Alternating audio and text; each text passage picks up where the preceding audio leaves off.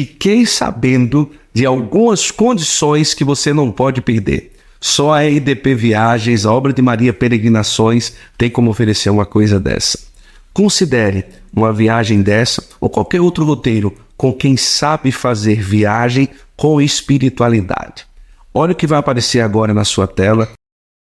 É, que é o Pentecostes da Paz. Já que não será possível fazer o Pentecostes na Terra Santa, peregrine com o Frei Gilson e também com o Instituto Hesed para o Pentecostes da Paz, que vai acontecer em Assis, na Itália. Imagine só. Que graça. Vá lá no Instagram da RDP, tem viagem para Portugal, Itália, Itália e Medjugorje, Jubileu Jovem. E você, escolha o seu roteiro. Saiba que, além de uma viagem de altíssima qualidade, você também vai fazer uma peregrinação, um momento de espiritualidade, de renovação da sua fé numa viagem dessa com a obra de Maria. Entre em contato, tá tudo aqui, WhatsApp, Instagram, fique à vontade e aproveite estas grandes oportunidades. Deus abençoe. Olha só. Quem sabe você pode presentear alguém nesse final do ano com uma imagem do artesanato Costa. Isso é maravilhoso. Um presépio ou uma imagem que a pessoa tenha devoção. Considere neste final do ano presentear alguém com uma imagem e faça parte para sempre na vida daquela pessoa e ainda ajude na espiritualidade. Vai lá no Instagram do Artesanato Costa, tem muita coisa boa neste final de ano. Um kit da Milagros completo para vocês. Aí o que, é que você vai fazer? Quando você for rezar, hum. algumas vezes você pode chegar no Instagram e dizer assim, gente, olha, hoje eu vou acender aqui em casa para a gente rezar um incenso da Milagros. Você pode, tá? Tá bom. Aí, eu vou te ajudar aqui para lembrar. Ó, aqui, ó, cadê? É o kit de iniciação, cara. Aqui tem que ser com papai e com mamãe, porque tem fogo. Não, tem fogo não, vai colocar. com isqueiro, com uma vela e tal. O incensário bonitinho. Aí vem aqui, ó. Aí aqui dentro tem o carvão, né? Que é o carvão de acendimento rápido. Em um minuto ele já fica todo vermelhinho põe, no, põe só um, um isqueiro, uma vela, que você vai, claro, pegar para você não ficar, para não se queimar, você pega com a pinçazinha, né? Pega o carvãozinho aqui, ó. Pegou o carvãozinho, já pega a vela, ele já fica vermelhinho, põe aqui em cima e pronto. Com uma colherzinha você põe o, o, incenso. Uma colherzinha de incenso, 15 a 20 minutos, fica saindo a fumacinha. Eu quero lembrar para você das camisetas Sabatini que sempre nos vestem aqui no Santo Flow. Quero que você veja aí no Instagram e também no site do, do da Sabatini quantas camisas especiais você pode fazer. Inclusive camisas personalizadas, primeiro Eucaristia, Crisma, eventos. Imagina, você tem uma paróquia, uma instituição, uma comunidade e entregar o seu projeto a alguém que já é católico. Eles vão entender muito mais fácil o seu projeto. Então, camiseta Sabatini, vale muito a pena você acessar aí o Instagram, pedir também a estampa que você mais se identificar, pedir na sua casa, eu tenho certeza que não vai se arrepender.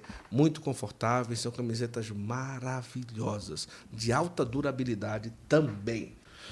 E assim, na Sacro você tem a oportunidade de ir lá na aba para presentear, ou aba Presentei seu padre, o link está na descrição aqui também. E lá eles vão facilitar para você comprar um presente para o seu padre com uma coisa que realmente o padre precisa, tá bom? É, uma estola, uma túnica, uma, uma batina, não sei. É, a arte sacro é, já vestiu dois papas, imagina. O Papa Francisco, o Papa Bento XVI já utilizou casula da arte sacro. Você pode também visitar uma loja da arte sacro, Balneário Camboriú, Santa Catarina. Tem também é, em São Paulo, na, na Praça da Sé, perto da Catedral da Sé, e em Recife, na Praça do Carmo.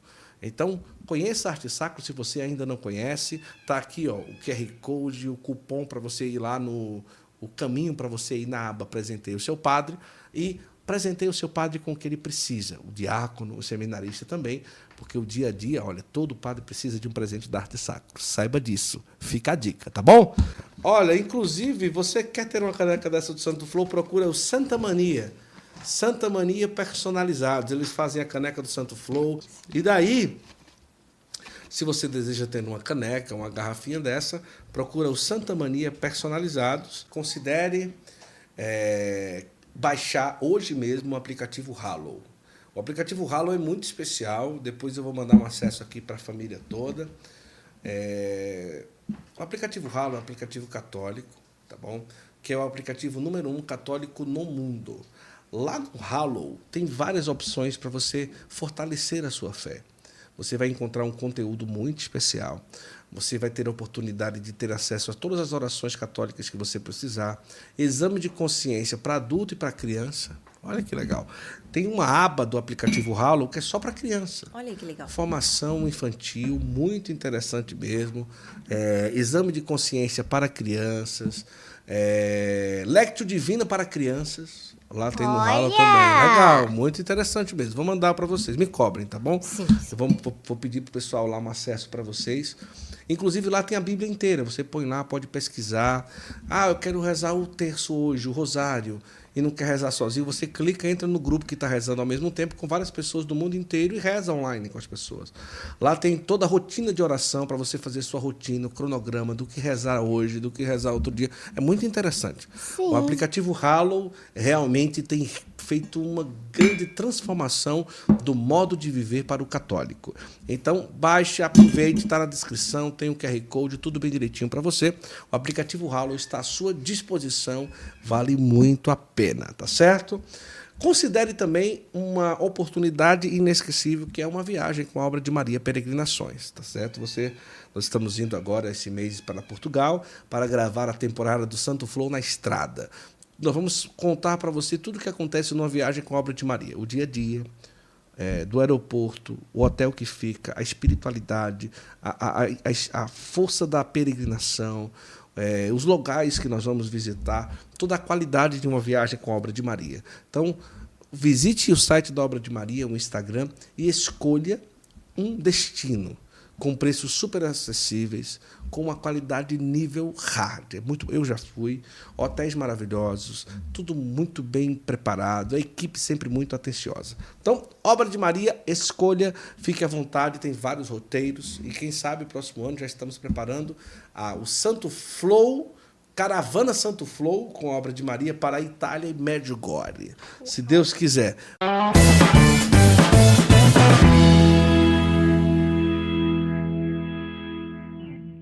Começa agora mais um episódio do nosso Santo Flow Podcast. Que bom ter você conosco em mais um episódio do Santo Flow. Que Deus abençoe a você e toda a sua família.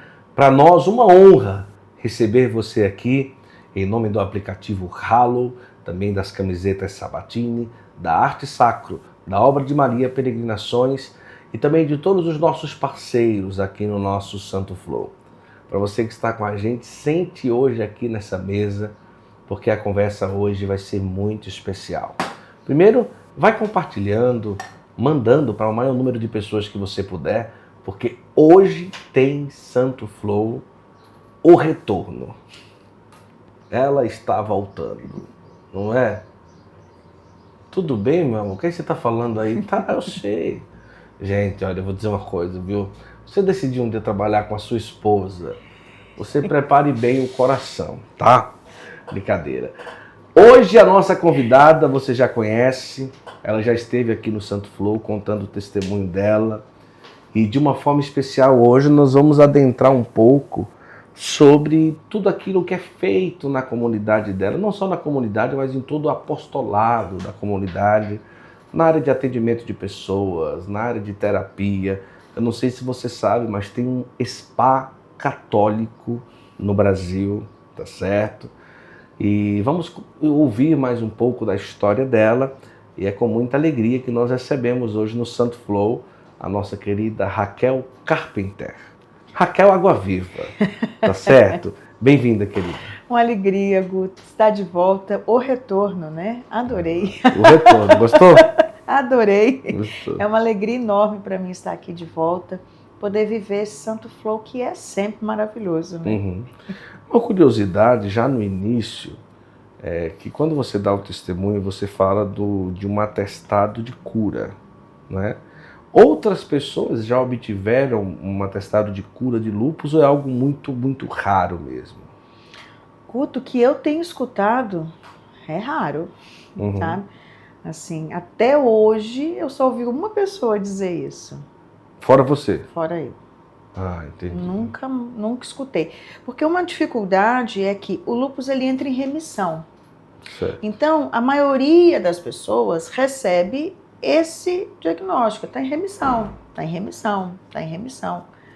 Então é o que a gente, muitas vezes as pessoas dizem, eu estou curada do lúpus, mas ela está dizendo que ela está em remissão.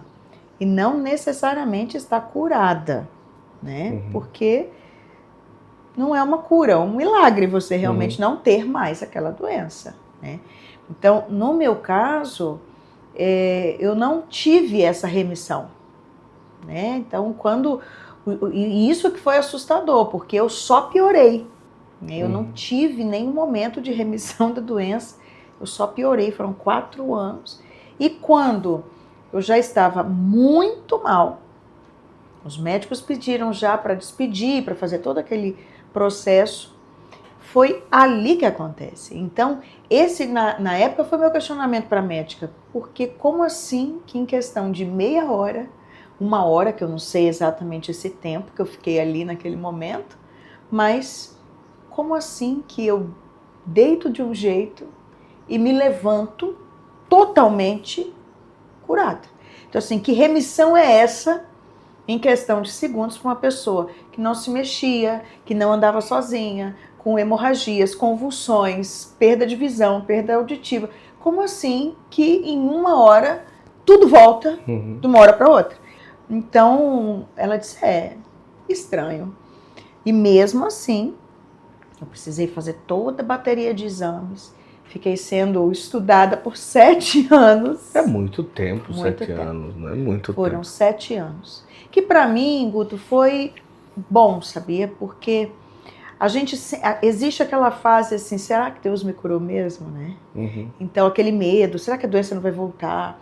Então o fato dela dizer não testemunhe não diga para ninguém, e eu ficar todo esse tempo em análise, hoje isso me dá uma segurança muito boa, sabe? Para dizer, não é uma coisa de uma hora para outra, né? Uhum. Que aconteceu e eu saí falando, saí escrevendo, saí fazendo. Não, isso tem um tempo, uma análise, sabe?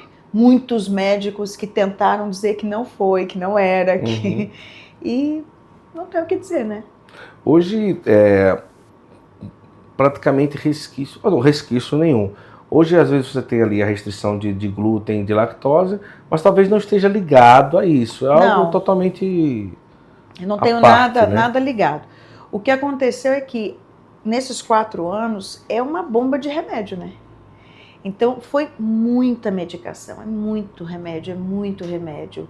Então, eu vivia de quatro em quatro horas de morfina, né? Eu fiz todo pulsoterapia. Então aquilo você não tem mais estômago, né? Ah. Então o que que aconteceu? Ficou muito sensível meu estômago. Ah. Então tudo que para uma pessoa normal é, ela pode demorar anos a inflamar, se eu comer aquilo vai pode me fazer mal, entendeu? Então Aí o glúten e o leite o glúten são... e o leite eles são assim carro-chefe para inflamar qualquer pessoa. Então eu com a médica ela me explicou assim, você ficou com um, estômago de bebê. Uhum. Então, muito sensível. Então, nada muito forte me faz bem, ou vai me dar um refluxo, entende? Vai ficar voltando. Então, tem essas coisas. E o glúten, o leite, aí dá dor de cabeça, dá aquilo. Na época, eu comecei a ter muita dor de cabeça, muita dor de cabeça, e todo mundo achou que estava voltando, estava isso, estava aquilo. Era alimentação. Era só alimentação. Então, que para mim foi excelente, porque eu hoje tenho uma alimentação hiper saudável, assim, né? Então, e é um desafio na missão manter isso. Né? É um desafio. Porque tem gente que entende, mas tem gente que nem sempre ali lembra, mas a maioria lembra. Né? Não, olha, para mim, é, as pessoas sempre são muito carinhosas, assim, toda missão que eu lembra. vou. A maioria. É muito difícil passar aperto, só passo quando Deus quer mesmo. quando Ele permite, eu preciso oferecer um sacrifício a mais. Mas é uma luta, porque, por exemplo, no aeroporto, por exemplo. Aeroporto é uma luta. Você vai pagar 13 reais numa pena, né? É. 15 reais numa maçã. Aham. É o suco, né? A salada de frutas e o suco. Ah, não, mas é porque era 15 euros. Foi em euro que você comprou a salada de fruta. Ah, foi? Nossa, você não me avisou. Ah, não comprou. Graças a Deus eu não comprou a salada de frutas por 60 reais. Mas aeroporto é um desafio mesmo. Não é um desafio. Mas eu normalmente levo. Ah, já leva ali. Eu já né? levo na bolsa. Que é mais simples, né? Se, Aham. se a gente for parar pra pensar ali uma bananinha, já põe ali na, na bolsa, bolsa. e tal, Já que meu já shake resolve o problema. Ah, é? Que coisa maravilhosa. Eu já levo uma barra de cereais, eu já tenho alguma coisa, eu não viajo sem alguma coisa ali, porque aeroporto já vai. pode dar problema. Que bom. É, da primeira vez que você veio assim, teve alguma repercussão? As pessoas falaram do Santo Flor? Muito. Hoje eu tenho uma pessoa lá que saiu daqui de São Paulo e está lá na comunidade por causa do Santo Flow. Ah, é sério mesmo? Aham. Está Mas ela tá lá fazendo o quê? Foi fazer retiro. Foi fazer retiro? Foi, foi fazer retiro. É lá. sério? Que maravilha. Tem muitos, muitos. A repercussão foi excelente. Graças a Deus, muitas pessoas que conheceram, conheceram a história, entenderam melhor, já conheciam, mas entenderam melhor. Olha, é muito comum bom. ouvir seu testemunho, ouvir. Mas que bom, a gente fica feliz, né, filho? Isso é maravilhoso, né? E hoje você está voltando aqui para nós é uma, é uma alegria enorme, né? Mas isso é uma coisa, né? É, eu não sei se você já viu no Instagram lá o Centro São Rafael, não é isso? Centro São Rafael. Centro São Rafael, que é um spa católico. Nós estamos devendo a ida lá. Estão não é, amor? Nós temos que. Demais, né, amor? Estamos devendo Além de demais. devendo, precisando. Nossa, esse demais falou mesmo. Né? Estamos devendo essa ida lá pra gente conhecer, tá Filmar junto, de lá. fazer lá alguma coisa Né? e também é, conhecer, descansar É. e também ir na missão também. Eu acho que a gente vai preparar esse dia, né, filho? Vamos organizar isso, né? Eu acho que vai ser A- muito o bom. pedido já foi feito, né? Me Como veja é que data. funciona lá? Como que funciona lá? É, as pessoas que desejam fazer. Existe diferença entre o retiro e o momento do spa? É, tem programações que são é, programações que são preparadas ou a pessoa consegue agendar e como que é? Sim. É, o Centro São Rafael hoje, ele tem um, um trabalho bem amplo, porque nós começamos, tem 16 anos, né, já. O primeiro momento, ele veio para pessoas que estavam em depressão, ansiedade, angústia, tentativas de suicídio. Então, esse era o carro-chefe, né, do Centro São Rafael. O que, que a gente foi vendo ao longo do caminho? Todo mundo vai chegar nesse lugar se não se tratar antes É. nós precisamos nos cuidar. E aí eu comecei a ver, por exemplo, dentro da própria igreja, a quantidade de padres religiosos consagrados esgotados. Então nós começamos um trabalho que já não é só para pessoas que estão já adoecidas, mas cuide-se, Uhum. né? Cuide-se, se dê esse tempo, se dê esse espaço. Então foi criado o Refugie-se, que é exatamente isso, um lugar para que você se refugie. Então, refugie eles são de quatro dias, que você pode fazer nessa modalidade. Mais um spa, eu, eu- Raquel, eu quero rezar, eu quero um acompanhamento, mas eu estou precisando mais de. Meu corpo está esgotado. Então, nós vamos preparar toda uma alimentação especial. Tem toda a hidroterapia, massoterapia, ozonioterapia. Bom, Então- Vamos parar por aqui esse podcast. Vamos já pegar a agenda. Não, vamos, não, vamos pegar a mala e comprar logo a passagem. Porque a gente percebe a urgência disso. O estresse hoje tem sido um dos maiores É. problemas da nossa vida. Então, a quantidade de pessoas que estão chegando a um burnout, uma Hum. estafa, e o que é pior, está sendo diagnosticado como depressão aquilo que na verdade é esgotamento. É verdade. Porque o burnout, eu cheguei a ter burnout. E ele, é, ele confunde as pessoas. Ele confunde muito. Porque você vai chegando num estresse terrível. Então você começa a ficar triste, ao mesmo tempo irritadíssimo, É. ao mesmo tempo você não tem mais paciência com ninguém. Se a pessoa te pergunta, você quer café ou chocolate? Você já está jogando um copo, porque tipo, não me pergunte nada, só me dê. Então você vai chegando num nível irreconhecível, já não é mais você. Ninguém te entende, ninguém te reconhece, você começa a entrar numa crise de choro, num desespero, porque você não se entende. Aí você olha e diz, mas eu não tenho problema, mas o que está acontecendo? Sim. Quando você vai ver, é o seu organismo. A gente fala assim, é um adoecimento orgânico. Então isso para mim começou a sinalizar muito, muito. Eu digo, pós-pandemia isso vai ser vai ser o é. carro-chefe, principalmente para nós que estamos atendendo tantas pessoas. E aí, quando você vai olhar, os exames laboratoriais, né, exames de sangue, está lá. Você já não tem mais o cortisol, que é o hormônio da vida, do ânimo. Você já não tem vitamina B12, você não tem vitamina D. Você tem... Só que aí, quando você vai num psiquiatra, ele não te pede esses exames.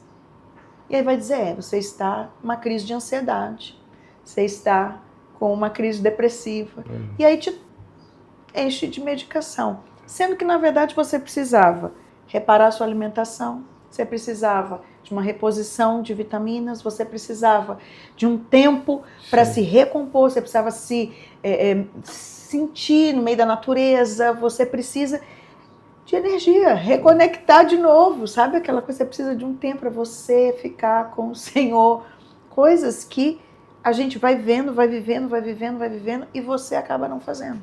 Que legal, hein? Então surgiu o Refugice, que são esses quatro dias que tem essa dinâmica. Mas também existe o refugice que é mais de cura interior, era de cura profunda. Se eu preciso, eu quero um retiro de cura profunda. Ali a gente vai mergulhar com você, seja na gestação, aonde você precisa dessa cura, seja um retiro de cura profunda na gestação, seja um retiro de emoções, seja um retiro que é montado para você. Não é um, porque também é, o que que acontece? Tá tudo tão agitado que às vezes você diz assim, gente, eu precisava de um retiro de Sim. cura. Aí você vai para um retiro de cura com 100, 150 pessoas. Você diz, ah, não era isso que eu precisava, é. eu precisava de alguém que estivesse aqui comigo. E aí você tem um terapeuta que vai te acompanhar e vai identificar com você o que, que você precisa. Aí você tem um acompanhante de oração, aquele, aquele consagrado que vai rezar com uhum. o Ministério de Cura Interior. Aí você tem a confissão, você tem a adoração, você tem dinâmicas terapêuticas, tem a natureza, aí também tem a hidroterapia, a massagem também tem para ajudar. Então, você acaba conseguindo descer muito mais profundo, porque aquilo está montado para você, para sua maravilha. necessidade. E existe a imersão, que são 20 dias, que é esse aí, é o Acaba sai novo, né? Sai. Acaba sai 10 anos novo. Esse você sai eu andando sou, eu, diferente. Eu, já sou um garotão. Aí se eu for um negócio desse, você e... sabe que eu sou um adolescente. Não, não? Você não acha, não? Nessa tem que ir os dois para não ter problema, né? Mas é, tem a imersão, 20 tem, dias. A imersão, que são de 20 dias. Esse é extraordinário. É aquele que você vai repassar, repassar a sua vida repassar a sua história, e esse é o indicado quando a pessoa já está com um adoecimento. Assim, esse, é, quando a pessoa já está com algum tipo de adoecimento, de quatro dias nem adianta ir. Porque Sim. às vezes a pessoa pensa assim, não, não, 20 dias eu não aguento, eu vou em quatro. Quando chega lá, a pessoa está muito mal. E aí você não pode nem começar. Sim. Porque essa é a diferença do Centro São Rafael. E que é muito difícil, às vezes, das pessoas compreenderem. Nós não estamos apenas. Você não vai chegar e só alguém vai botar a mão em você e vai começar a rezar. Sim. Existe um processo, e existe um processo espiritual e terapêutico. Né? Então, o Centro São Rafael é um centro integrativo, espiritual e terapêutico. Então, eu sei exatamente como eu posso mexer, aonde eu posso mexer. É um processo cirúrgico. Então, eu não posso fazer de qualquer jeito. Sim. Então, às vezes, a pessoa chega já achando assim, não, é só bota a mão em mim que o milagre vai acontecer. É, não, é, não é assim. não, não é assim. Existe. Nós somos um todo, existe um processo para isso e para o objetivo real acontecer. E se eu faço qualquer coisa, quatro dias eu não consigo te levantar para você sair daqui, não. As pessoas procuram no Instagram, como que é para poder entrar em Comunidade Água Viva, ou pode ser pelo Raquel Água Viva. Né? Ou se você colocar lá no YouTube São Rafael, você já aí vai entra ver em contato para saber as informações. Vai saber tudo. É. Maravilha. Ah. Vamos marcar essa ida lá, né? Eu acho que é top. Não dá 20 dias de férias, amor? 20 dias oh. de férias. Né? Ah, é, tá, desculpa. Rapaz, 20 dias de férias, né? seria um sonho. É um sonho. E é isso que as pessoas fazem. Tiram férias e vão para lá. E vão para lá. Que Nós legal. tivemos um sacerdote da França, ele fez isso. Ele tirou as férias lá, ligou, olha, estou indo para aí. E veio fazer os 20 dias. Ele já fez isso umas duas, duas ou três vezes. Saiu né? voando. Sai. Que maravilha, né? Sai. Ainda é, o maior número de procura é, é realmente tipo a depressão ou estafa, cansaço, esgotamento e tudo?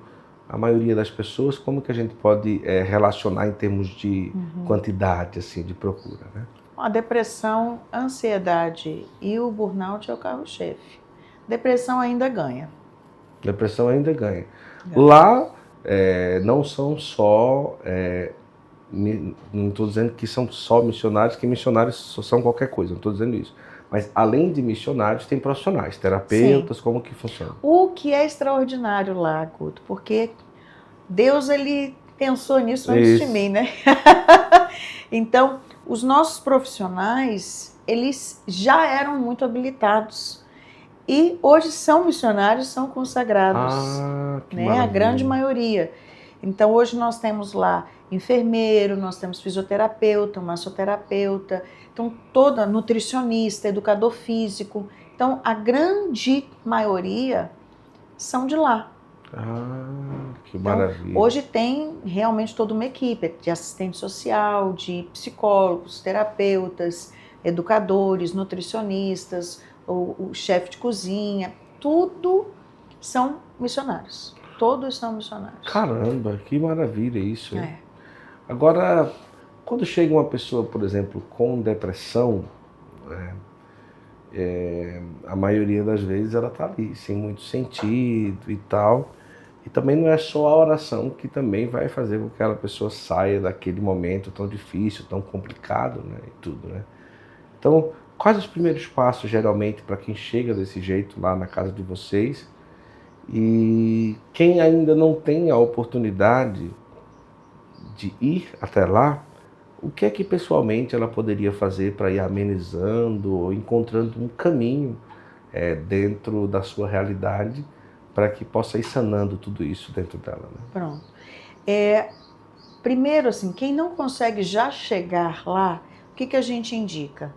Nós preparamos um material online então, eu tenho todo um curso de autoconhecimento online que a pessoa já pode começar ali, ter o primeiro acompanhamento. Boa. Então, ela já faz em casa e ela pode fazer o atendimento de oração por telefone.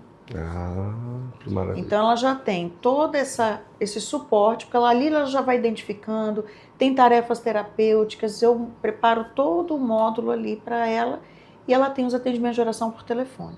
Então ela pode começar por aqui, depois ela pode já fazer o de gestação. Então tudo isso eu já preparei online para que a pessoa, Raquel, não consigo hoje. Você já pode começar a fazer alguma certo. coisa. Chegando lá, aí depende, aliás, todo mundo que chega, a gente já faz um primeiro atendimento. É, medicação, somos nós que ministramos a medicação, então é a enfermeira junto com a farmacêutica que ministra, as pessoas não ficam com as suas medicações por todo o cuidado que a gente tem, tá? porque, querendo ou não, existem pessoas que já têm um histórico é. de tentativas de suicídio, né? Então já existe esse, esse histórico. Então, ah, Raquel, mas eu não tenho esse histórico, mas o outro tem. É. Não, mas eu nunca passei por isso, é só um remédio de dor de cabeça. Não, mas. Então, chegando lá, tem todo esse cuidado, a gente entra em contato com o psiquiatra da pessoa, a gente, ele sabe que a pessoa está ali, ele fala com o psicólogo da casa. Então a gente faz todo um monitoramento. Por quê? Pode acontecer que dentro do processo o psiquiatra comece até a diminuir a medicação. Ah, Isso já aconteceu. Né? E, ou às vezes a pessoa fique mais de 20 dias, de, olha, de, dependendo do caso, ela pode ficar 40. Então, o psiquiatra já acompanhando, ele já dá o laudo, ele sabe como a pessoa tá. Claro que tem médicos e médicos. Tem uhum. aqueles que ajudam pra caramba e tem aqueles que a gente só fala uma vez e se precisar fala de novo. mas normalmente não precisa, mas acontece, né? Vezes a pessoa tem alguma coisa que a gente precisa entrar em contato, enfim. Mas a gente faz todo esse acompanhamento. Quando é do Estado, às vezes a gente vai até no psiquiatra junto sabe? Ah, Porque é, a gente acompanha todo o processo. Hoje, Guto, é tão bonito a gente ver, porque várias clínicas de recuperação, você tem um índice altíssimo de reincidência da doença. Sim. E no nosso caso, o, o, índice de reincidência é baixíssimo. Sim. Porque normalmente a pessoa faz aqueles 20 dias e ela tem um monitoramento Sim. pós.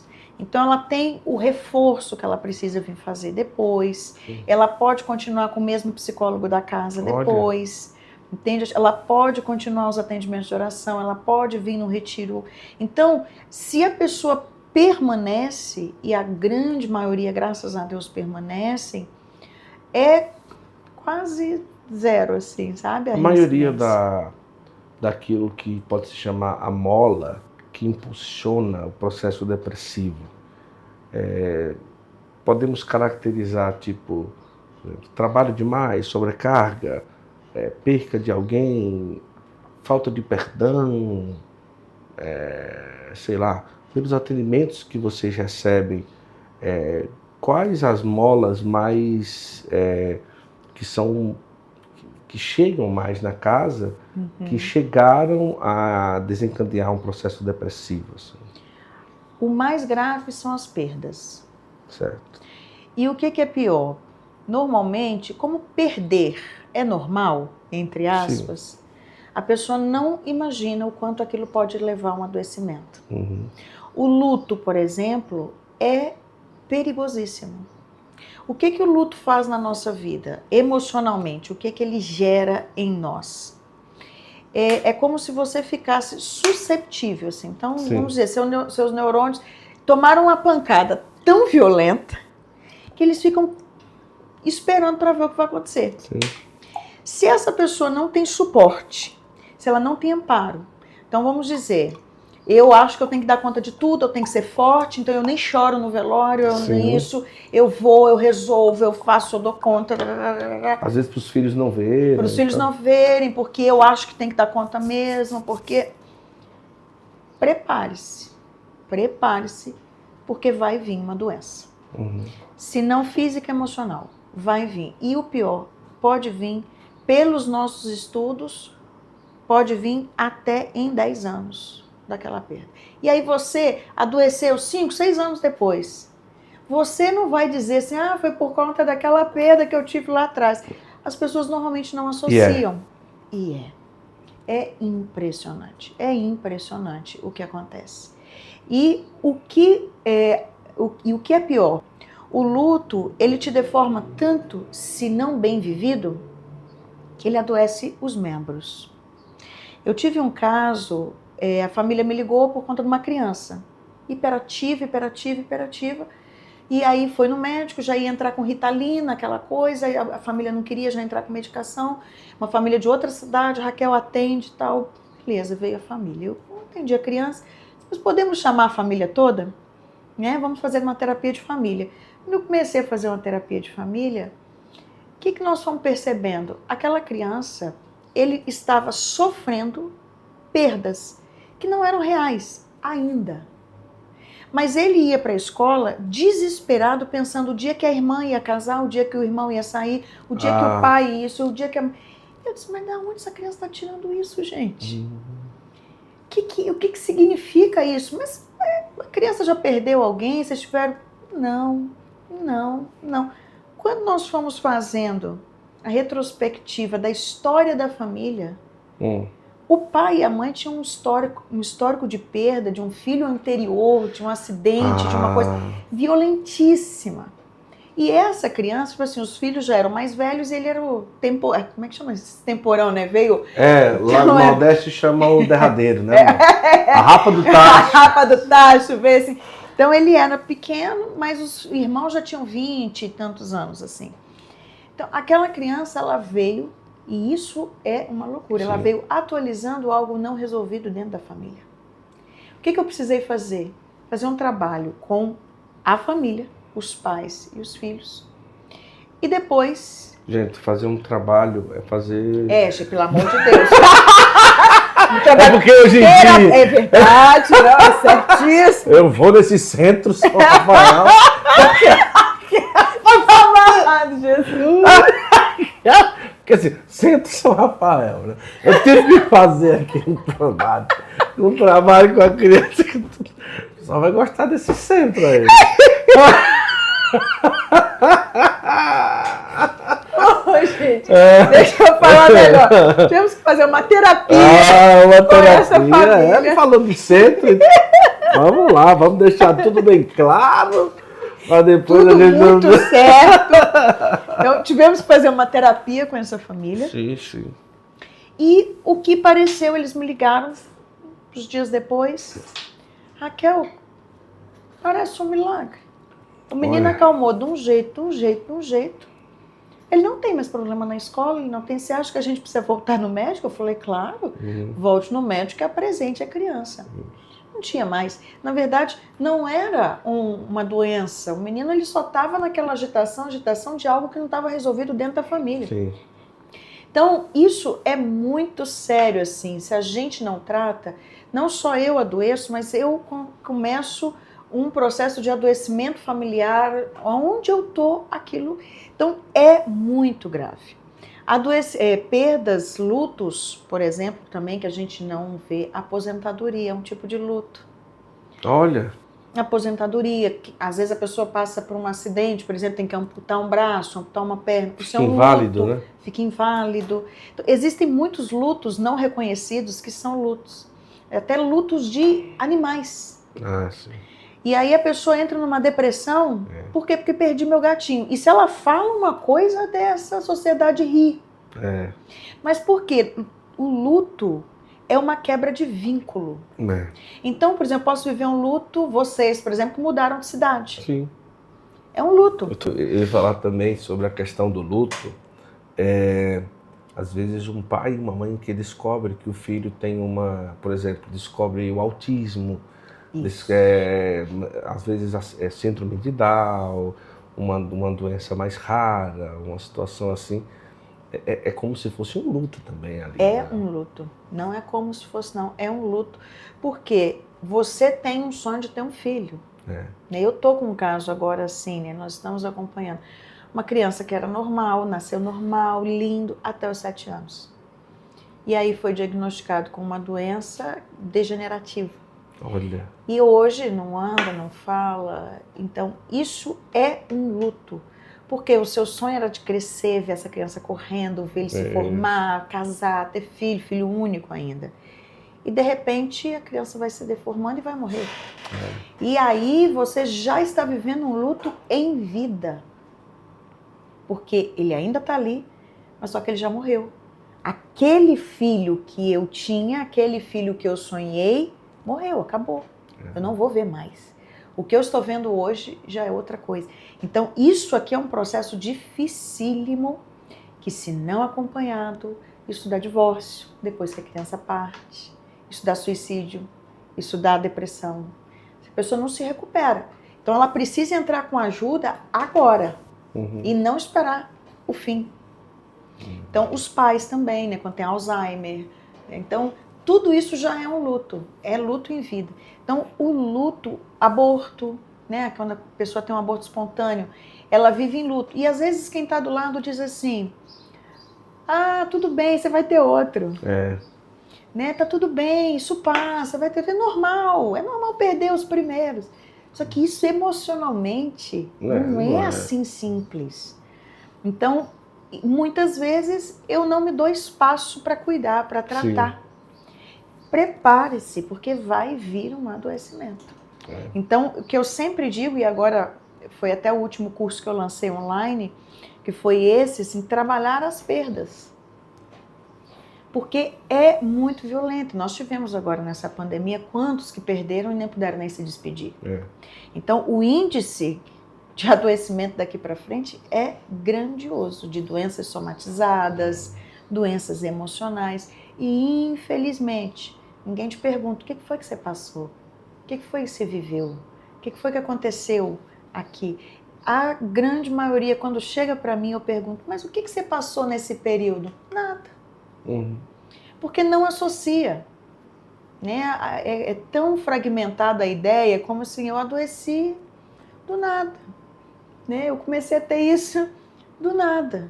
Não, ninguém adoece do nada. Né? Ninguém adoece do nada. Até a gente, quando passa por um impacto emocional, uma tristeza, uma chateação, ou briga com alguém, a imunidade baixa Sim. você pega uma gripe. E às vezes você diz assim, não, eu só gripei.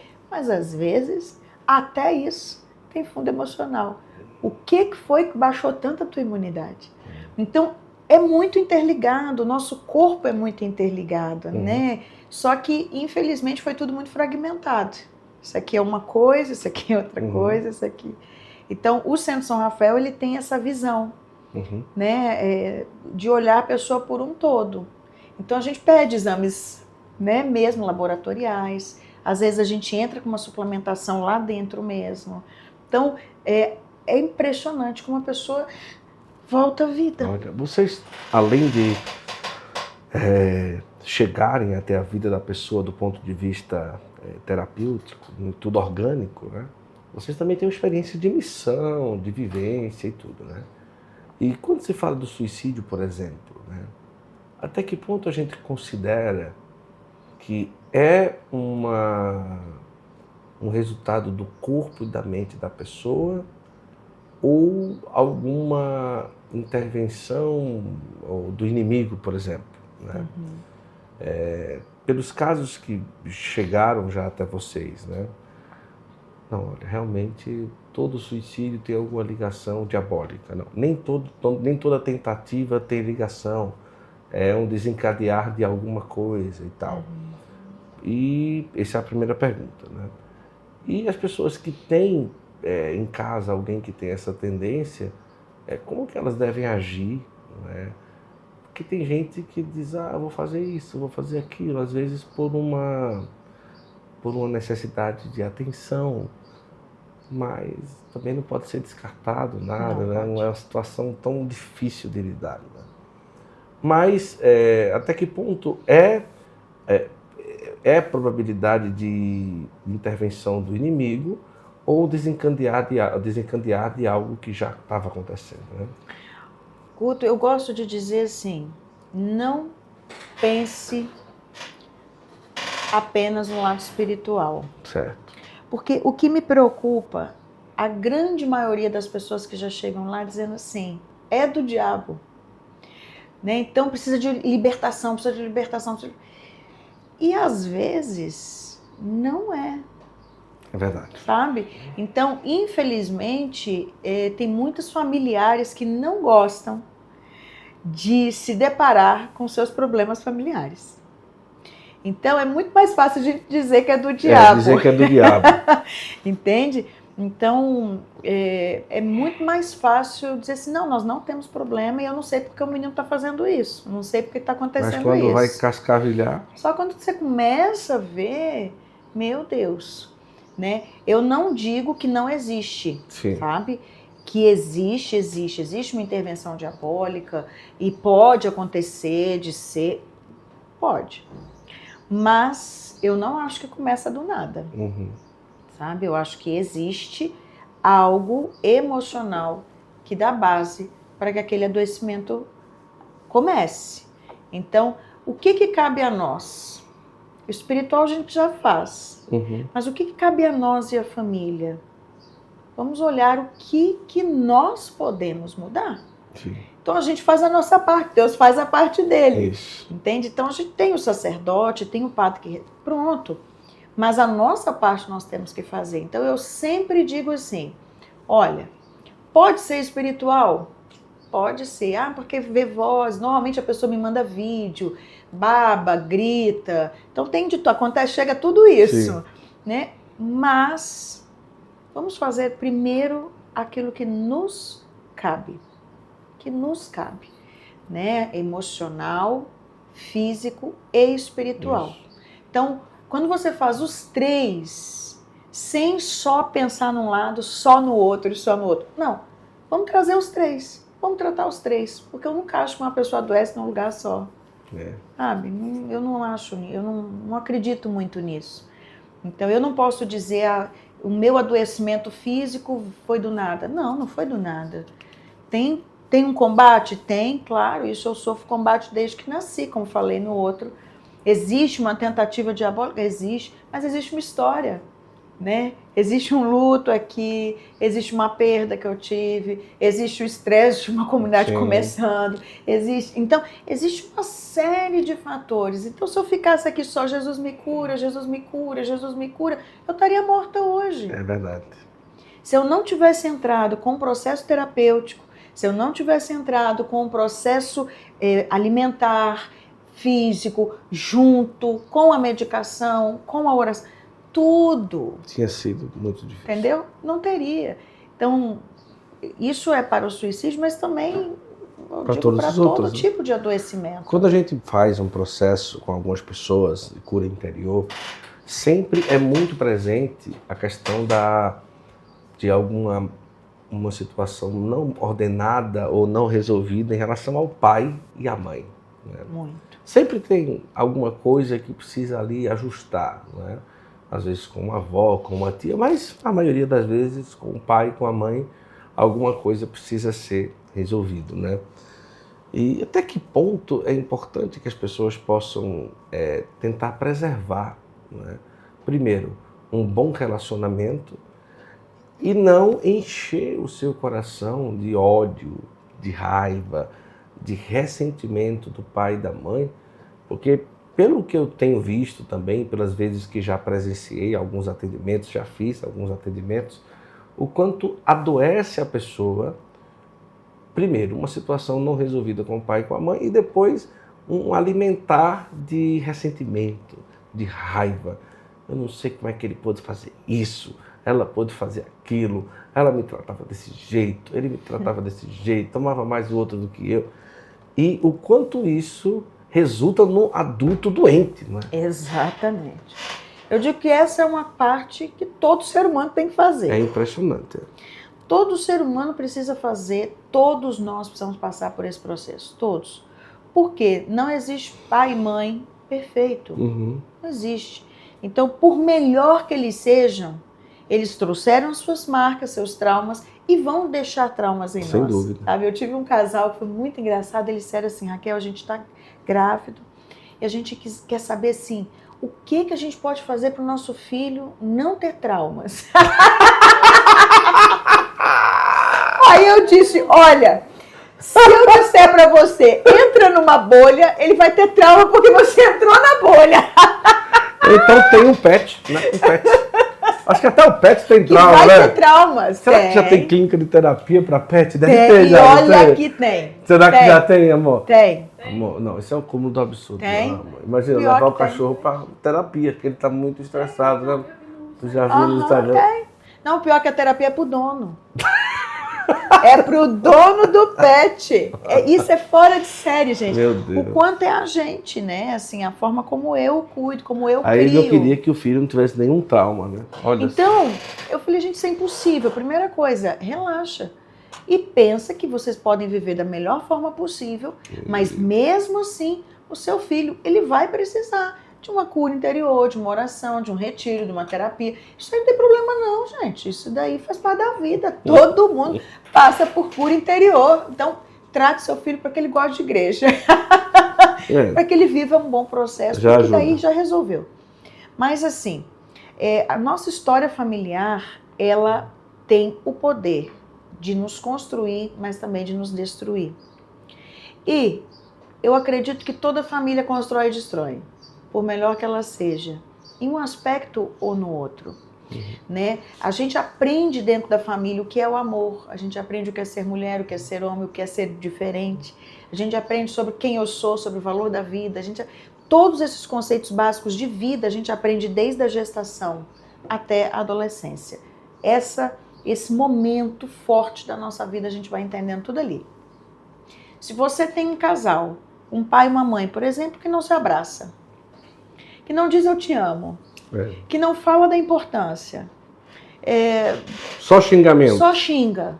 Então, aquela criança ela já está entendendo errado o que é amor, já está entendendo errado o que é relacionamento, já está entendendo errado. Então, você pensa essa pessoa crescendo. Fora quando é um problema mesmo, né? Quando a mãe tem problema direto com aquela filha, É. quando o pai tem um problema direto com aquele filho, quando o pai é alcoólatra, quando existe algum tipo de abuso dentro daquela família, quando existe uma agressão, quando existe... fora quando já existe um Uhum. problema gravíssimo. Porque a gente não, não pode achar que por não ter um problema grave, eu não tive traumas familiares. É verdade. E o nosso relacionamento com o nosso pai e a nossa mãe determinam como eu vou me relacionar com qualquer pessoa daqui para frente. Porque pensa, eu tô na barriga da minha mãe aqui. Eu só conheço duas pessoas.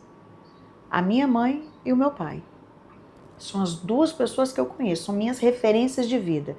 Depois que eu vou crescendo um pouquinho mais, aquilo vai aumentando para meus irmãos, uhum. avô, avó, mas o que, que eu vi por primeiro? Quem me deu a vida? Isso. Quem eu sou leal? Meu pai e minha mãe. Então, isso aqui vai ser a minha base de análise para tudo e todos. Então, eu vou gostar de você pelo óculos dos meus pais. Uhum. Eu vou me relacionar com você por esse óculos. Eu vou. Tô, a vida inteira eu vou olhar assim. Então é muito comum uma pessoa casar com alguém muito parecido com o seu pai. Uhum. Pro positivo e pro negativo. Aí você diz assim, jamais. Meu Deus, eu me apaixonei por essa pessoa, casei e de repente, passado um tempinho, começa a beber igual meu pai, uhum. começa a fazer igual meu pai, começa a ser agressivo igual uhum. meu pai. Mas ele no namoro ele não era assim, Raquel. O que que acontece? Isso é, é, é, é extraordinário. A nossa mente ela uhum. tem uma capacidade de mapear e se atrair por aquilo que eu estou mais marcado. É verdade. Então a gente vai fazendo ligações impressionantes. Assim, eu realmente me caso com uma mulher igualzinha à minha mãe, aquela que eu amo ou aquela que eu odeio, uhum. com o meu pai. E assim eu vou me relacionando. Eu vou procurando uma pessoa tão dura quanto. Então, eu tive um caso, por exemplo, uma pessoa que o pai era era militar, né? Então era sargento, ele era autoritário, era aquela educação terrível, autoritária. Então ela sofreu muito, porque é um monte de filho. Então à noite tinha que dar boa noite, tinha que fazer aquilo. E um dia ela estava muito cansada, a criança foi dormir. E não deu boa noite. Não deu. O pai falou: cadê a fulana? Ela Nossa. gritou da cama. Tô aqui, boa noite. Ele pegou a palmatória e ela foi para palmatória. E aquilo, ele dizia: menina ruim, menina ruim, menina ruim, você merece isso. Aquilo ali ficou tão marcado para ela. Aí ela casa com um sargento. Olha. Que a maltrata. Ela procura um patrão que a maltrata. Ela tem um filho que bate nela. Ela, então, quando você vai ver. Só que o mais terrível de tudo eu dizia, mas seu marido não pode fazer assim. Não, mas eu merecia.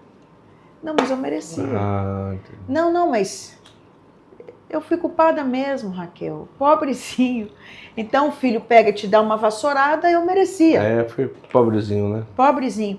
Então, até essa mulher entender, voltar lá no passado dela. Eu sempre digo, é preciso voltar, visitar o passado, entender o passado para poder olhar para o seu presente, entender o seu presente e reescrever o seu futuro. Porque senão, você vai reproduzir aquilo que você viveu.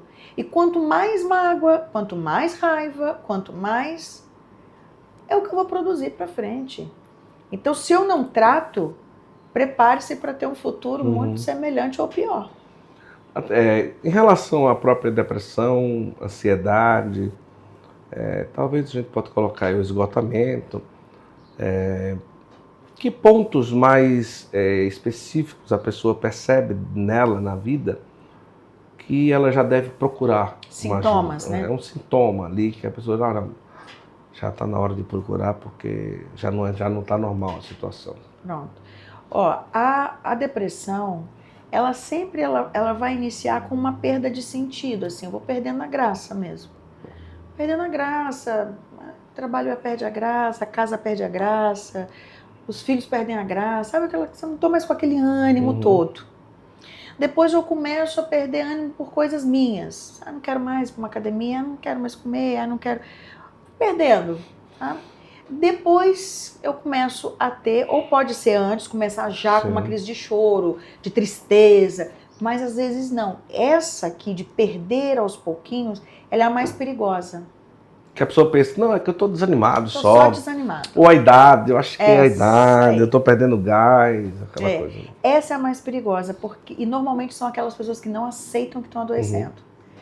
Então, eu vou perdendo o sentido. Posso ter essa fase do choro, mas posso não ter. É. Então, existem depressões que elas não têm essa esse choro, essa tristeza. Não, eu só perdi a graça, só Perdeu. não tenho vontade de fazer mais nada. Eu só não quero acordar mais cedo, eu só não quero comer, eu só não quero me arrumar, eu só não quero tomar banho, eu só não quero. Não quero, não quero, não quero falar, não Sim. quero. Então, o, quando você começa a perder o brilho, você já tem que ficar ligado, sabe? Então, o luto leva uma depressão, perdas de trabalho, a estafa, muito tempo prolongado aqui é. no processo de estafa, pode te levar numa depressão. Então, quando você começa a perder o brilho, uhum. você já tem que ficar atento. A ansiedade, ela está muito ligada ao futuro. Então, os transtornos de ansiedade, a pessoa já está ligada no futuro. A gente diz que é a doença Sim. do futuro. Né? O, o, a depressão é a doença do passado, a ansiedade é a doença do futuro e o burnout é a doença do presente. E é né? é mesmo. E é, sabe? Porque quando você já está ali na ansiedade, então você já começa a comer muito, você já começa a, a, ter muita preocupação, muita preocupação. A pessoa já está ali roendo muita unha, a pessoa já começa a ter esquecimento, começa a ter lapsos de memória, você já começa a fazer uma coisa, já não sabe, esqueceu Sim. o que, que você está fazendo, vai buscar um negócio, já não sabe o que, que eu fui buscar. Você já, então, esses já são sinais de que, ei, eu já estou acelerado demais, né? Começa a perder sono, né? Ou então começo a comer muito doce, ou começo a procurar coisa para comprar, ou começo. Então, assim, você já começa a perceber que você já está fora do trilho. A crise de ansiedade, quando ela já está, num caso da pessoa ter taquicardia, Sim. suador frio, vertigem, tonteira, dor de cabeça, isso aí Querido, você já passou todos os limites. É. Entende? Já está ultrapassado o, o, os limites aí. Até mesmo porque o próprio brasileiro, assim, ele. Oi, meu amor, tudo bem? Ela tá me empurrando aqui também. Tô precisando ir lá. Nós estamos precisando conversar. A situação tá difícil aqui. Tá. É. é porque ela disse para ele ficar quieto na cadeira, gente. Eu, eu já sabia que isso era impossível. Eu, sou, eu, sou, eu estou tão preso de um jeito, viu? escravizado, que eu fui me confessar lá em Fátima, lá em Santiago de Compostela. Eu estava com esse lapela. E quando eu entrei no confessionário, ela filmou a confissão. E, consequentemente, o microfone estava ligado. Meu Tá vendo? Esse é o cúmulo, hein? Acho que precisam urgente ir pra lá. Quando eu olho, quando eu fui conferir os vídeos da gravação, tava eu me confessando, dizendo, padre, não sei o que. Antigamente isso era privado, né, minha gente? Foi é brincadeira. É ela fez por inocência mesmo, mas ela queria pegar o take eu me confessando ah. em Santiago de Compostela. Só que ela, só que ela esqueceu. E geralmente ela estava com fone para o retorno. E nesse, nessa hora ela não estava. Aí quando eu olhei, eu disse, minha confissão inteira, inteira. Meu Deus! Meu padre, não sei o quê, não sei o quê. E tudo com, com, com microfone e tal. A gente, ah, mas o Lênin gravou minha confissão com o padre. Ainda bem que não tem segredo, hein, nesse casal. Não, aí ele disse, olha, filha, vou apagar pra, pra apagar pra você não pecar, né? Porque eu já apaguei pra você não pecar, porque olhar a confissão dos outros é pecado, né? É feio isso, hein? Mas é uma coisa séria isso daí, viu? É muito, é muito sério, muito sério. É, mas aí eu apaguei o vídeo, né? Tava completinha minha confissão, bonitinha lá.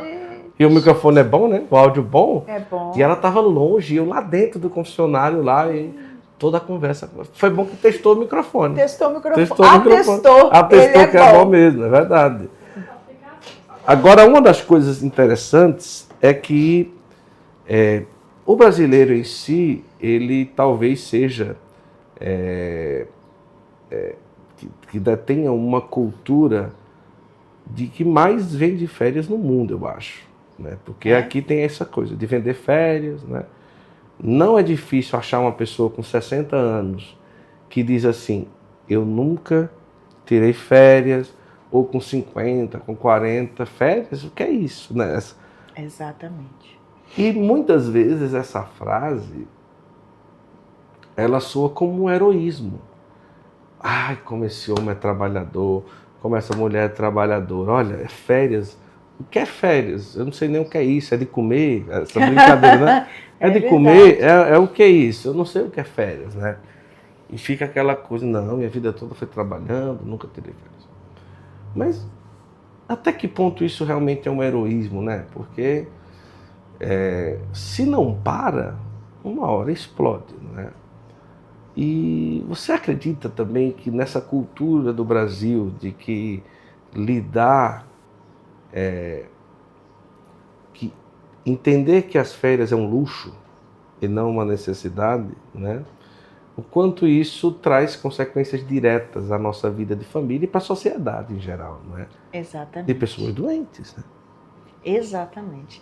Isso é seríssimo, porque é exatamente isso que as pessoas dizem, é um luxo tirar férias. É. Não, não é luxo, é necessidade. Isso é necessidade, isso é Gênesis, é. sete dias, né? Você isso. tem que descansar. Né? Vamos trabalhar seis e um, você descansa.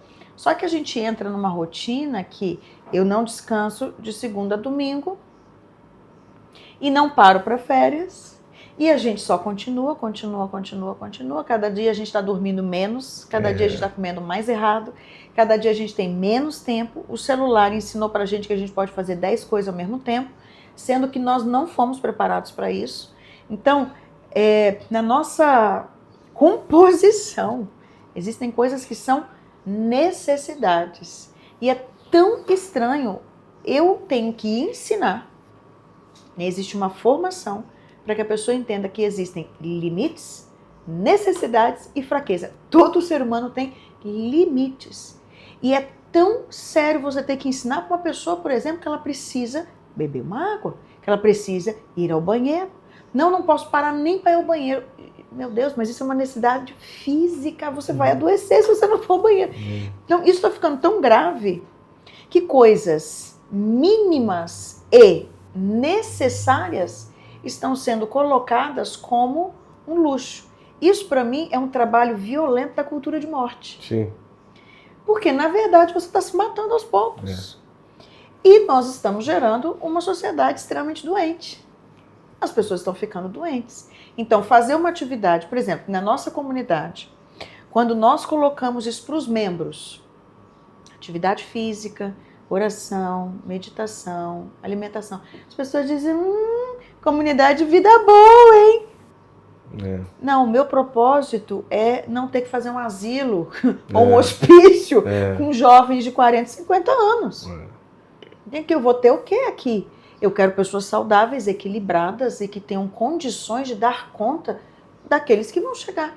Isso. Agora, se eu não tenho, isso foi meu bispo, foi meu bispo no início da comunidade. Ele disse: Você tem muitos jovens. Primeira coisa que eu quero na comunidade é uma academia. E as pessoas chegavam lá e diziam assim: hum, vocês têm uma academia? Como se isso fosse até errado. É. Como pessoa tão religiosa fazendo academia? Né? Então, uma, umas ideias assim meio complexas, né? meio estranhas, Sim. a gente não pode fazer? Não, não pode. Não. Mas por que não? Isso é uma necessidade. Uma atividade física é uma necessidade. A alimentação é necessidade. Você dormir é necessidade. Você descansar é necessidade. Você sabe a quantidade de pessoas que eu atendo que a dificuldade dela é lazer. Uhum. Eu tive uma moça que se deprimiu, a depressão dela, e a gente está que procura, procura, procura, procura, procura. Quando começou essa depressão? Quando eu mudei de casa. Ah, foi, mas por quê? Raquel era a casa dos meus sonhos. Foi, nós demoramos tanto para construir. Ela era de frente para, ela é de frente para praia. A casa é linda, não sei o quê. Mas eu entrei e adoeci. E nós estamos que procura, estamos que procura, estamos que procura. Você sabe qual era o problema? Hum. Ela não podia ter aquilo. Ela não podia se dar esse presente, essa alegria, esse prazer. Então, nós temos visto hoje uma quantidade de pessoas que mentalmente não se acham no direito de é, parar, isso. de descansar, de ter lazer, de ter uma casa boa. Ter uma vida de, equilibrada. De ter uma vida equilibrada. Não, eu não posso. Eu sou uma máquina, né? Eu não posso parar, não posso parar, não posso parar, não posso parar. E às vezes não consegue parar nem para dormir. É. Sabe? Então você já chega ali acelerado, você está trabalhando, o celular vai com você, né? Que hoje é o nosso trabalho ambulante. Então você fica ali trabalhando, trabalhando, trabalhando. Você não para, você não descansa, já acorda trabalhando, você já acorda, o celular já está ali. Você... Então é uma, uma vida frenética. Então não poder parar é algo terrível. Uhum. Eu tive outro caso que para mim foi assim o desenho disso. Me ligaram do, do Rio Grande do Sul, tô vendo, eu estava numa missão em Fortaleza, estava pregando e tô vendo meu telefone tá que apita, apita, apita, apita, é padre, é bispo, é gente, é aquele monte de ligação. de minha nossa, o que aconteceu? Fui, Raquel, você precisa atender um caso e tal, uma moça tentou suicídio, precisamos de você, precisa, precisa, precisa. Tá bom. O que, que foi? Não, tomou muita medicação, então ela tá dopada, tá na clínica. E tá, então, quando ela acordar, é boa, e faça uma ligação que eu falo com ela. Guto, não atendi a moça, tô ouvindo e tal, não sei o quê. Eu disse, olha, então venha pro Centro São Rafael, venha ficar aqui comigo uns 20 dias. Não posso. Aí eu disse, não pode? Por que você não pode? Não, é que eu não posso, né? Porque tem que trabalhar. E meu marido, meus filhos. Ah, eu me enchi, olhei para minha filha, hoje você estaria morta. O seu propósito era morrer. Então, para morrer, você pode. É né, seu filho, seu, seu marido. Para parar para sempre, né? Para sempre não tem problema, né? Mas para parar 20 dias você não pode. Olha que loucura. É. Então, eu posso me matar, mas não posso me tratar. É. Então, isso para mim é o cúmulo dessa frase que está sendo diariamente incutida na nossa cabeça. Não posso parar. É. Então, se eu vejo uma pessoa, às vezes eu vou, missão, eu olho uma pessoa e digo, ei, vai para lá, vamos para lá um pouquinho. Se de não consigo. não, não tenho tempo, não dá. É impossível. É impossível, não dá. Sabe, eu digo, olha, eu olho pela minha vida. Eu tenho uma vida e uma agenda louca, cheia. Viajo 24 horas quase. E tenho uma comunidade todo o tempo. E tenho gente atendendo, e tenho live, sim, tenho isso. Também não posso. Mas só que o pensamento deveria ser: beleza, eu vou fazer tudo isso e daqui a pouco, tô morta, tô adoecida, hum. tô estressada, tô gritando com as pessoas, já não quero rir, já não quero abraçar ninguém, já não quero falar com o povo, já não quero. O que, que adianta? Então eu hum. corri, dei um, dois, dez anos da minha vida para daqui a pouco virar uma grossa, uma estúpida, uma doente, eu já tá morrendo. Hum. Então, não é lógico isso. Eu preciso encaixar no meu tempo e visualizar isso como uma necessidade para que a minha vida, para que a minha vida fraterna, para que a minha vida de oração, para que a minha vida missionária seja eficaz. Sim. Porque se eu estiver sempre esgotada, isso eu vou parar daqui a dois minutos. E isso um pai de família, uma mãe de família deveriam é. pensar. Né? Teve uma criança que disse assim para a mãe: Mamãe, já não está na hora de você ir lá para aquela comunidade que você foi, não. Aí a mãe disse pra ela: Terrível. Por que, filha? É porque quando você volta de lá, você volta tão boa. é um jeitinho tão delicado de dizer assim: você já tá ficando. Toda hora já, já passou. A mãe me ligou, mas ela ria. Ela disse: É, Raquel, acho que eu preciso voltar um pouquinho uns dias. E eu falei: então venha logo, porque se a família já sinalizou, é porque tá na hora. Aquela que coisa linda. Olha que coisa. Né? Porque volta tão bem. Mas se a gente entendesse que a gente precisa colocar isso. esses tempos de pausas para recuperar, para restaurar, é para viver, para rezar, para lazer, se a gente entendesse a necessidade disso, ah, meu Deus, a gente viveria muito melhor. Verdade. Olha, já estamos a mais de uma hora de conversa, hein? Uau! Foi rápido, hein? Voou! É... Agora é importante todo o processo terapêutico, no caso, já estamos aqui no Santo Flow, é, conduzir tudo isso no, no, no, caminho de oração também, né? Isso. Mas às vezes a pessoa chega e não consegue nem rezar, né? Tem que esperar também ali, a pessoa... Sim. Às vezes a pessoa está tão mal que nem rezar ela consegue. ela consegue, né? Mas aos poucos vai chegando e o quanto a oração ela é essencial em todo esse processo, né? É, eu digo que uma coisa depende muito da outra, sabe? É, quando eu comecei esse caminho, a minha, a minha tese ela foi justamente isso. Quando a terapia para, Deus continua. Uhum. E na época, isso tem 20 anos já, né? Então, foi muito difícil para a banca aceitar esse tema. Porque não podia, né? Ah, quando você Porque, foi fazer a é, tese, ah, Eu não podia ah, relacionar. você foi quando a, quando a terapia Quando a para, terapia Deus para, continua. Deus continua. Esse Nossa, foi, foi ousada, hein? Foi. E eu levei, eh, eu fiz por, pelo Centro São Rafael mesmo, assim, né? Na época ainda não chamava Centro São Rafael, era bem nos inícios. Mas eu peguei as pessoas que eu atendi, eu fiz estudo de casos. Mostrando que se eu seguisse apenas uma linha terapêutica, eu chegaria aqui. E aí eu trouxe a pessoa para mostrar onde ela chegou.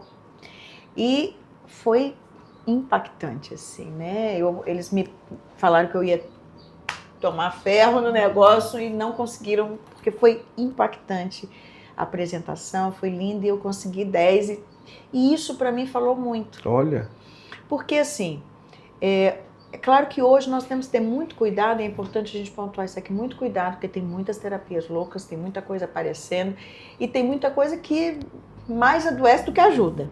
Então a gente tem que ter cuidado. Agora, quando você procura uma pessoa verdadeiramente É. cristã, um tera- um terapeuta que vai, que tem princípios, que tem um- uma base, é importante que você também ache alguém que te acompanhe espiritualmente. O bom da comunidade é que você tem tudo lá, é. né? Porque eu digo assim, só a terapia por ela só não vai resolver. A terapia por si só ela te ajuda e muito. Mas existem coisas muito profundas Uhum. que nem você sabe para você falar, para você abordar, para você trazer. E aí quando você vai para a oração, Deus revela. É algo extraordinário. Então quando você anda com os dois juntos, e lá a gente faz tanto atendimento terapêutico, aí você vai para a oração, você vem para a terapia, você vai para a oração, aquilo vai andando junto. Uhum. Né? Eu entendi isso aqui agora, ah, então isso é isso, isso. Agora vai, reza mais esse ponto, esse ponto, e você vem para cá e você vai para lá. Isso é uma construção interna tão extraordinária, sabe? E às vezes é isso que você disse. Por que, que às vezes eu não consigo nem rezar? Porque às vezes eu tô tão ma- machucado. A oração, ela demanda emocionalmente da gente. A oração demanda muito. Então, eu, por exemplo, quando eh, mamãe morreu, um, um mês e meio, não, não queria que rezassem para mim. Assim, eu digo, eu só quero um tempo, não, não quero que reze. Uhum. Quero que reze, não quero oração. Porque, por quê? Porque eu já estava tão sensível que se eu começasse a chorar, eu não ia parar Não ia parar nunca. mais. não. Eu falei, não, eu preciso primeiro me equilibrar. Então eu fiquei um mês e meio, me retirei um mês e meio, fui para uma fazenda, fiquei fazendo terapias ocupacionais, fiquei ainda ali me recompondo para depois eu poder entrar de verdade. Assim, agora vamos, agora Uhum. vamos rezar, agora vamos conversar sobre o assunto. Mas até então eu fiquei só fazendo processo terapêutico, contato com a natureza, para poder recomeçar e poder tocar naquilo que dói. Então, é verdade, tem horas que a gente não é assim, vai direto para oração. Uhum. Você precisa primeiro de um tempo para você digerir, falar, conversar, escrever, pensar, fazer outras técnicas, outras dinâmicas, até eu conseguir realmente entrar numa oração de cura. É. Então é um caminho. E o que é bonito dos 20 dias é isso, da imersão. Porque você se dá tempo. Uhum. Às vezes a gente quer tudo muito para ontem, a gente já quer sair curado em um dia. Né? Tem gente que chega lá assim, com um dia, o que que você pode fazer para mim? Eu digo, o quê? Um dia eu não faço nada, não faço milagre, não tenho varinha. né? Não, ué. porque o, o- é, é o físico da gente. É. Né? Tem horas que você vai para uma oração que, rapaz, você sai parecendo que um caminhão passou em cima de você. É. O físico se abala. Então, às vezes, você precisa sair dali, você precisa dormir. É. Você precisa ir pro quarto, deitar, dormir. E às vezes você precisa ficar fazendo nada. E ali você tem essa oportunidade. Entende? Essa possibilidade de fazer no tempo que o Uhum. teu corpo vai digerindo, que a tua mente vai digerindo, que o teu emocional vai digerindo. Sim. Então, por isso que os 20 dias são extraordinários. Ela tá dormindo aqui já. Já- Ela já está sonhando com esse Com dia. esse dia, né? Tem espaço na agenda 2024 para lá pro Espírito Santo? Por Não. favor. Depende, a gente Ah, faz. Né? Pronto, né? essa a resposta. Se não tiver, a gente faz. Entenderam, né, gente? Claro que tem.